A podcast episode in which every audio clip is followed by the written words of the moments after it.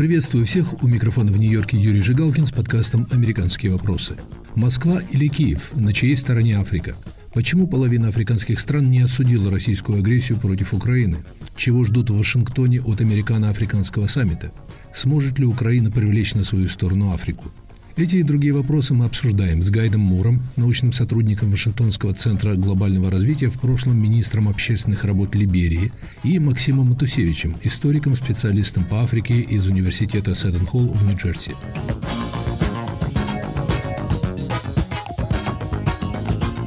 В середине декабря в Вашингтоне пройдет саммит США-Африка, на который не приглашены лишь четыре страны – Мали, Буркина-Фасо, Судан и Гвинея – где правят режимы, пришедшие к власти в результате переворотов. Хотя о проведении саммита было объявлено год назад, российское вторжение в Украину наверняка заставит США внести в него коррективы. Неготовность половины стран Африки осудить российское вторжение в Украину стала для Вашингтона, как признала специальный помощник президента Байдена Дейна Бэнкс, неожиданностью. Африка, объяснила она, ключевой геополитический игрок, который определяет настоящее и определит будущее – в марте нынешнего года 28 из 54 стран Африки подписались под резолюцией Генеральной Ассамблеи ООН с осуждением российского вторжения в Украину. Остальные либо воздержались, либо не участвовали в голосовании. Против резолюции выступила лишь Эритрея. В октябре резолюцию с осуждением аннексии России нескольких областей Украины одобрили лишь 26 стран Африки. Больше половины из 50 стран, не осудивших Россию, были африканскими странами – на фоне подавляющей поддержки в ООН резолюции с осуждением России и активной агитационной кампании, проводимой в кулуарах американскими дипломатами, отказ десятков африканских стран осудить Кремль особо бросался в глаза. Чем объясняется такая позиция африканских стран?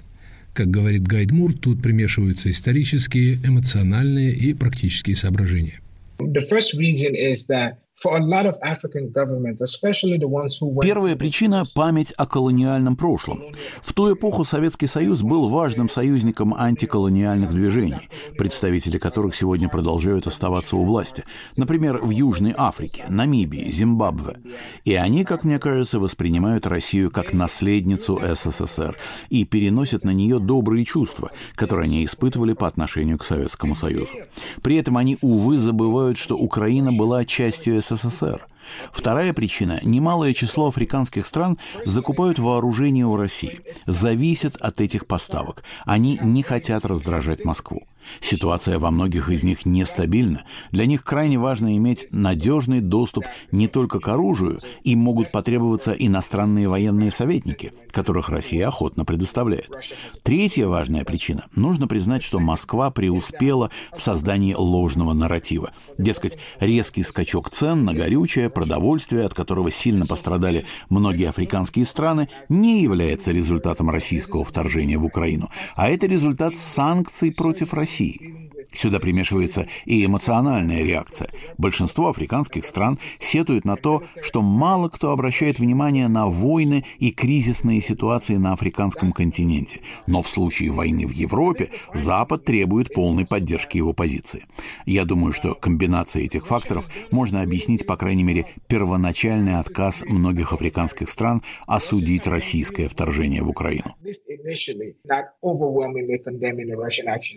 Кремль, по мнению Гайда Мура, вел до сих пор довольно искусную игру в Африке, учитывая этот результат, поскольку его экономический и стратегический вес незначителен.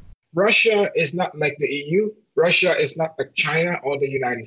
Россию невозможно сравнить с Евросоюзом, Китаем или Соединенными Штатами. У России нет толстого кошелька. Россия не предлагает Африке инвестиций в инфраструктуру или экономику. Россия не предлагает помощи в развитии демократических институтов. Россия не предоставляет гуманитарной помощи Африке. Российский интерес прежде всего заключается в эксплуатации природных ресурсов этого континента и превращении его в рынок сбыта своих своих товаров, главным образом оружия и зерна.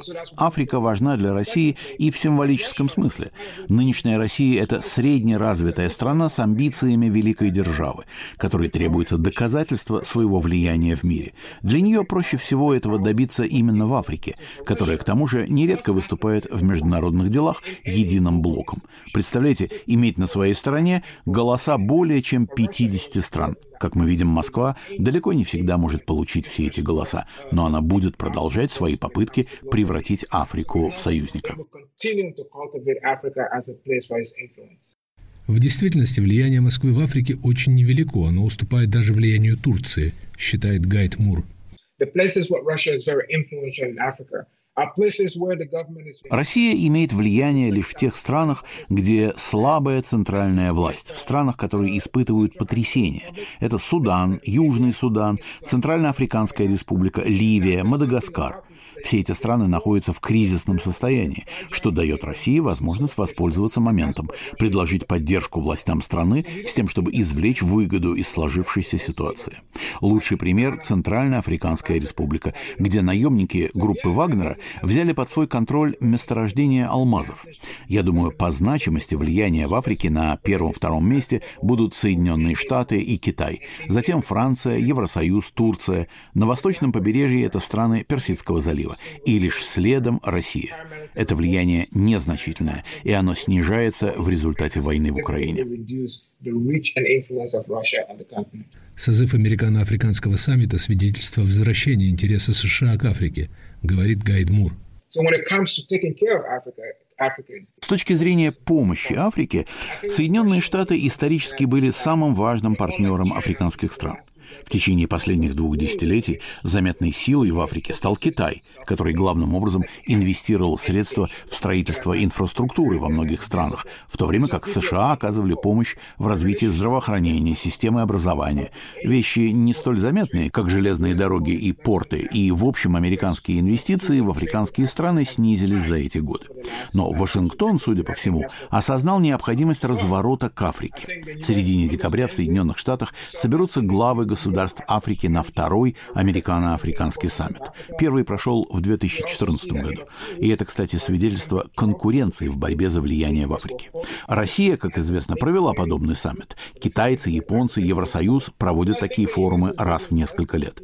Очередной российско-африканский саммит должен пройти в следующем году, но я не уверен, что он состоится из-за войны в Украине.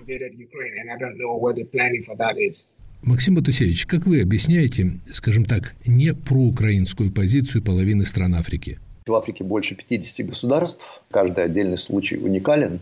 Но в целом Африка очень осторожно относится к этому конфликту. И это вызвано историей отношений Африки не столько, скажем, с Россией, с Украиной, хотя отчасти с Советским Союзом, а историей отношений с Западом. Поскольку Украину очень мощно поддерживает Запад, в Африке, в общем-то, остались довольно неприятные воспоминания об истории колониализма и угнетения, которые африканцы испытали от э, э, европейских колониальных держав, то, в общем, по отношению к Западу присутствует элемент такого скепсиса. Поэтому вот э, на эти доводы западные, что э, нужно оберегать Украину, нужно отстаивать независимость Украины, африканцы как-то не очень ведутся. Они относятся к западной риторике с большим подозрением. И потом их в первую очередь волнует, конечно, то, что происходит с ними и то, что происходило с ними. А то, что происходило, это следующее. Они страдали от колонизации Запада. В то же время Советский Союз, конечно, поддерживал все эти антиколониальные движения, освободительные войны – по всему континенту, э, вбухивал огромные ресурсы в разные африканские движения за независимость. Э, многие африканцы получили образование в Советском Союзе, включая тех, которые сейчас находятся у власти э, в разных африканских государствах. Поэтому, с одной стороны, две такие разные истории. Одна – это история угнетения колониализма, а с другой стороны, история, которая, в общем-то, растянулась на десятилетия Советского Союза, выступающего в роли борца за независимость африканских государств. И э, сейчас, конечно, Россия, путинский режим, они пытаются этим воспользоваться. Ну, соображения, о которых вы говорите, это, грубо говоря, эмоции. А как предупреждают гуманитарные организации, некоторым африканским странам может грозить голод из-за отсутствия на мировых рынках украинского зерна. Казалось бы, очень сильный резон выступить против войны. Я думаю, правящим элитам, которые находятся у власти во многих африканских государствах, а многие государства по-прежнему однопартийные, я думаю, им голод не угрожает. В смысле отношения к России со стороны африканских государств присутствует такой момент, э, что их, в принципе, очень устраивает подход России к поддержанию международных контактов в Африке. Например, э, Россия постоянно подчеркивает важность суверенитета. И опять же, тут можно сравнить с тем, как к этому подходит Запад. Запад, с одной стороны, у них была история колониализма, с другой, теперь они, в общем-то, требуют от африканских государств по крайней мере, в риторике своей. Соблюдение прав человека, например, соблюдение демократических конвенций, соблюдение прозрачности выборов. А Россия ничего этого не требует. Они готовы просто делать бизнес, делать деньги с правящими элитами и совершенно не вдаются ни в какие сентименты по поводу там, прав человека, например. И это, как можно понять, э, в стране, как Буркина-Фасо, например, где сейчас произошел очередной военный переворот и пришла к власти военная хунта, военную хунту это очень устраивает. Так что вот этот момент, он важен. Есть еще интересный такой аспект отношений между Россией и Африкой. Как мы знаем, путинский режим, он себя позиционирует таким якобы защитником традиционных ценностей. Россия совершенно не требует, опять же, никаких прав э, для геев, например. Многие африканские страны, они, в принципе, э, очень традиционные, очень консервативные с точки зрения культуры. И это тоже их привлекает. В 2019 году, осенью, три года тому назад, до пандемии, Путин собрал многих глав африканских государств на такой саммит в Сочи. Вот у меня была возможность почитать программу того, что они делали, какие у них там были секции, какие были обсуждения. Там очень был акцент поставлен именно на вот эти традиционные ценности, на необходимость защиты суверенитета африканских государств, о том, что э, Россия совершенно не навязывает никаких своих ценностей никому. И мне кажется, это вызывает резонанс. В том числе в форме воздержания при голосовании в ООН с осуждением российской агрессии в Украине?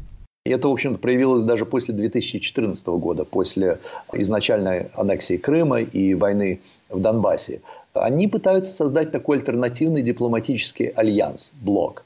И мы видим, что да, во время недавнего голосования в ООН осуждающих агрессию России против Украины, многие африканские государства, не все, но многие, э, воздержались от голосования. Эритрея голосует всегда теперь с Россией. Это особенная, особая история. Это такой э, милитаризованный, крайне милитаризованный тоталитарный режим. И они как-то нашли очень быстро общий язык с нынешним российским руководством.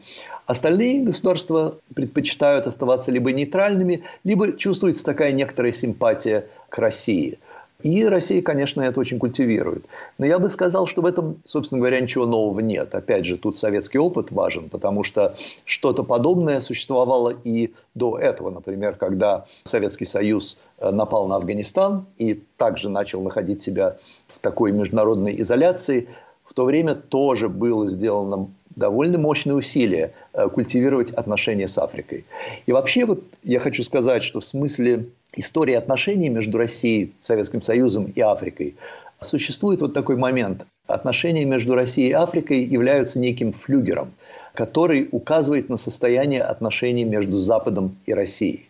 Например, в 90-е годы, когда при Ельцине э, Россия пыталась э, установить близкие отношения с западными партнерами, произошел такой полный уход из Африки. То есть закрывались посольства, Африка перестали заниматься. И вот после 2000 наверное, третьего-четвертого года, по ходу того, что Россия, в кавычках, начала вставать с колен, ну и потом, особенно после 2008 года, это война э, с Грузией, Африка опять стала важной для России. И мне кажется, это происходило по нескольким причинам. Во-первых, начинается период санкций, им нужны альтернативные источники дохода. Конечно, африканские государства становятся источником таких доходов, и нужна поддержка в международных организациях, особенно в ООН. И, в общем-то, они этого добились. Мы вернемся к разговору с Гайдом Муром и Максимом Матусевичем. Оставайтесь с нами. Привет, я журналист «Радио Свобода» Александр Гостев, который побывал почти в 70 странах. Там везде и всегда происходят интереснейшие события, влияющие и на нас с вами. Как именно? Об этом подкаст «Атлас мира». Я делаю его вместе с моим коллегой Ярославом Шимовым, знатоком Европы – Слушайте и подписывайтесь в агрегаторах подкастов в Apple, Google, Spotify и в других приложениях.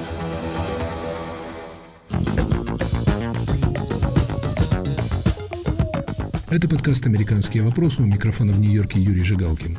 Москва или Киев? На чьей стороне Африка? Мои собеседники Гайд Мур и Максим Утасевич.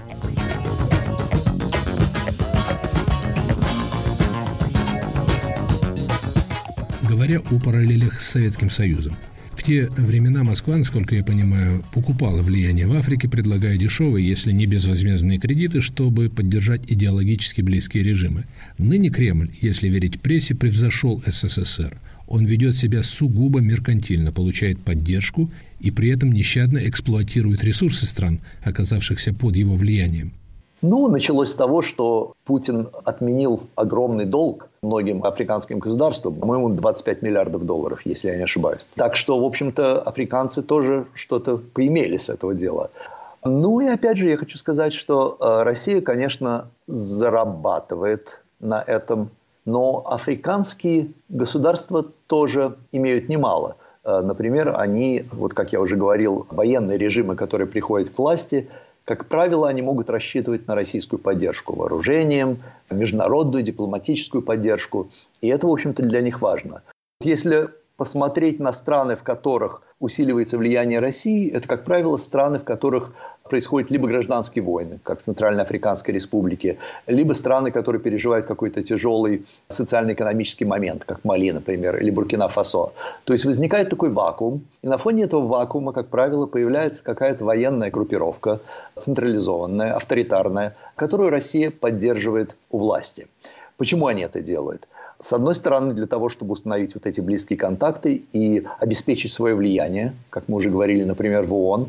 А с другой стороны, во всех этих странах, как правило, есть еще дополнительный интерес. Например, в Центральноафриканской Республике алмазы и золото.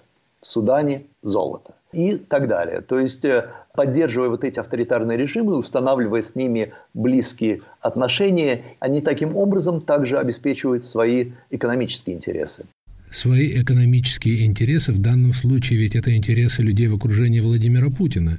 Кстати, масштабная активность группы Вагнера, присутствие которой было отмечено почти в десятке африканских государств, заставила комментаторов с тревогой заговорить о росте влияния России в Африке. На днях президент Франции Макрон объявил Россию в, как он выразился, хищнических намерениях в Африке – я не знаю, насколько это происходит в интересах российского государства. Мне кажется, это скорее в интересах конкретных людей, конкретных олигархов. Допустим, Пригожин, который, в общем, является хозяином Вагнера, его коммерческие интересы очень очевидны. Он занимается золотом в Центральноафриканской Республике. Видимо, его ставленники занимаются золотом в Судане.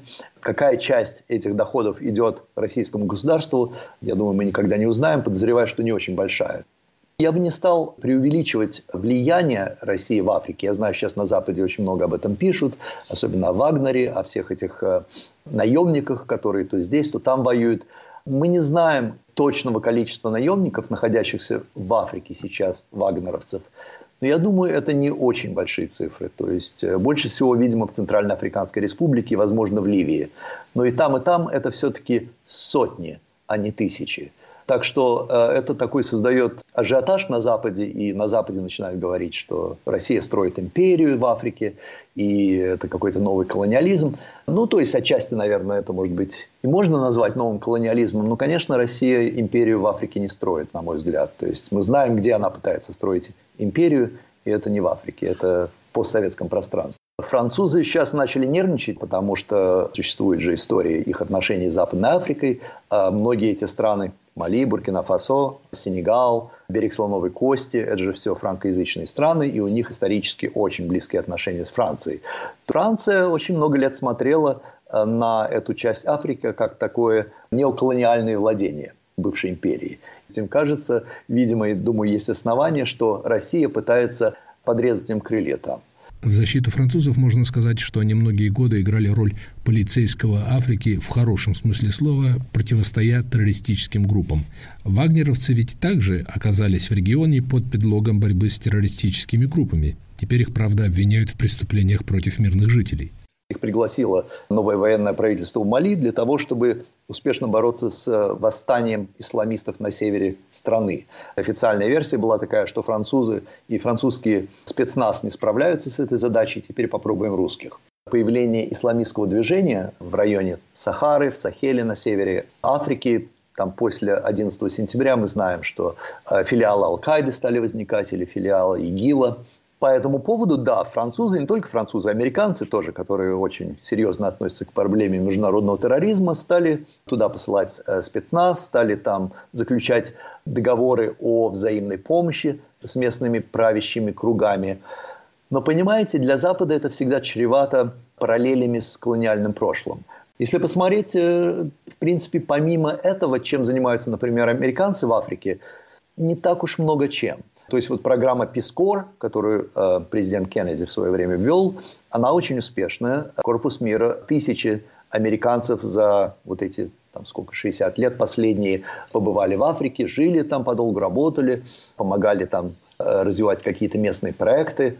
Ну и, конечно, во время холодной войны у Советского Союза и Америки было много причин там завоевывать симпатию африканцев. А после того, как закончилась холодная война, американцы потеряли интерес ну, не совсем потеряли. Вспомнить хотя бы печальную попытку гуманитарного вмешательства в Сомали в 1993 году, которая стала для Вашингтона серьезным уроком. Но Сомали – это как раз очень хороший пример того, как они пытались провести гуманитарную операцию, и закончилось это все кошмарным фиаско.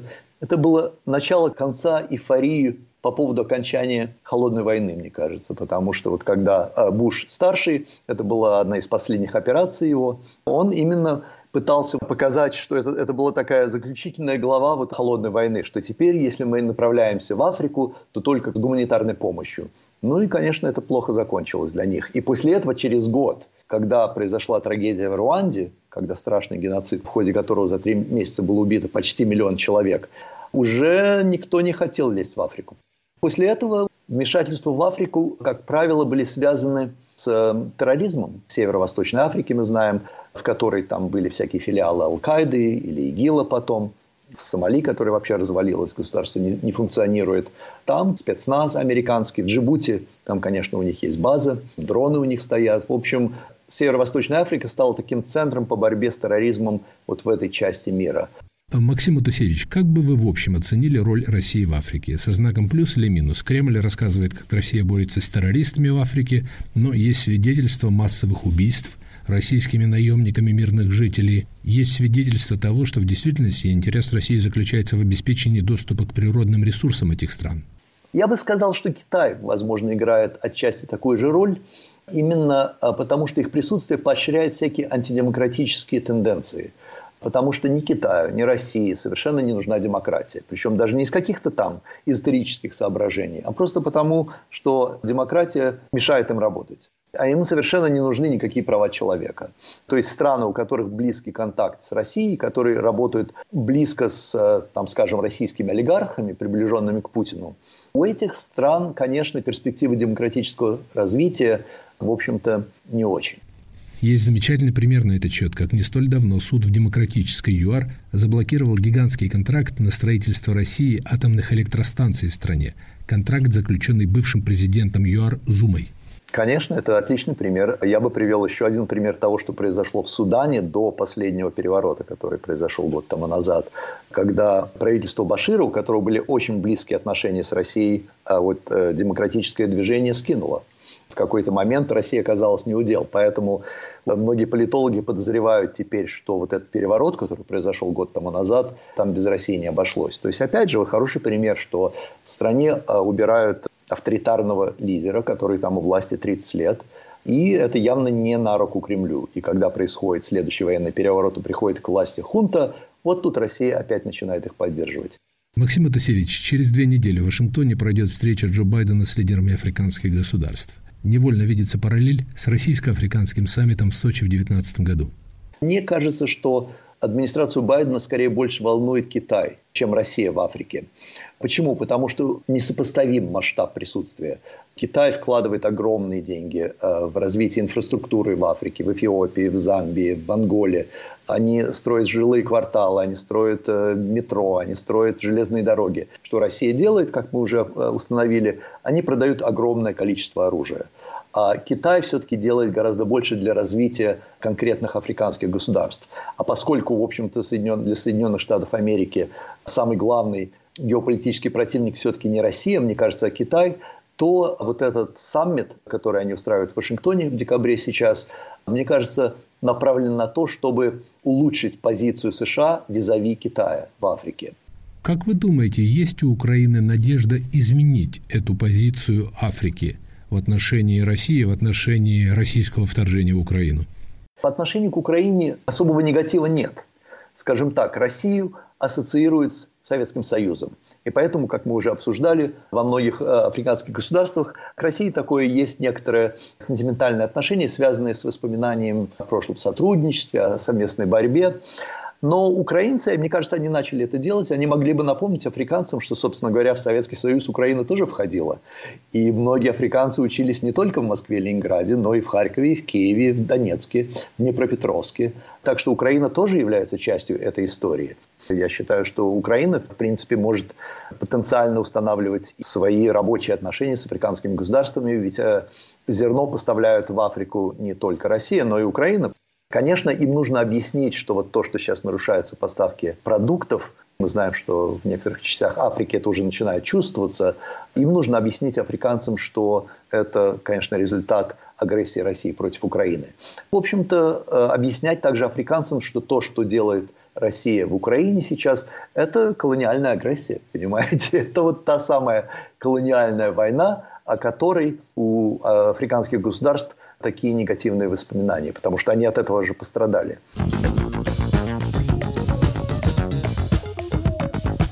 Это был подкаст «Американские вопросы», который вел из Нью-Йорка Юрий Жигалкин. Москва или Киев? На чьей стороне Африка? Почему половина африканских стран не осудила российскую агрессию против Украины?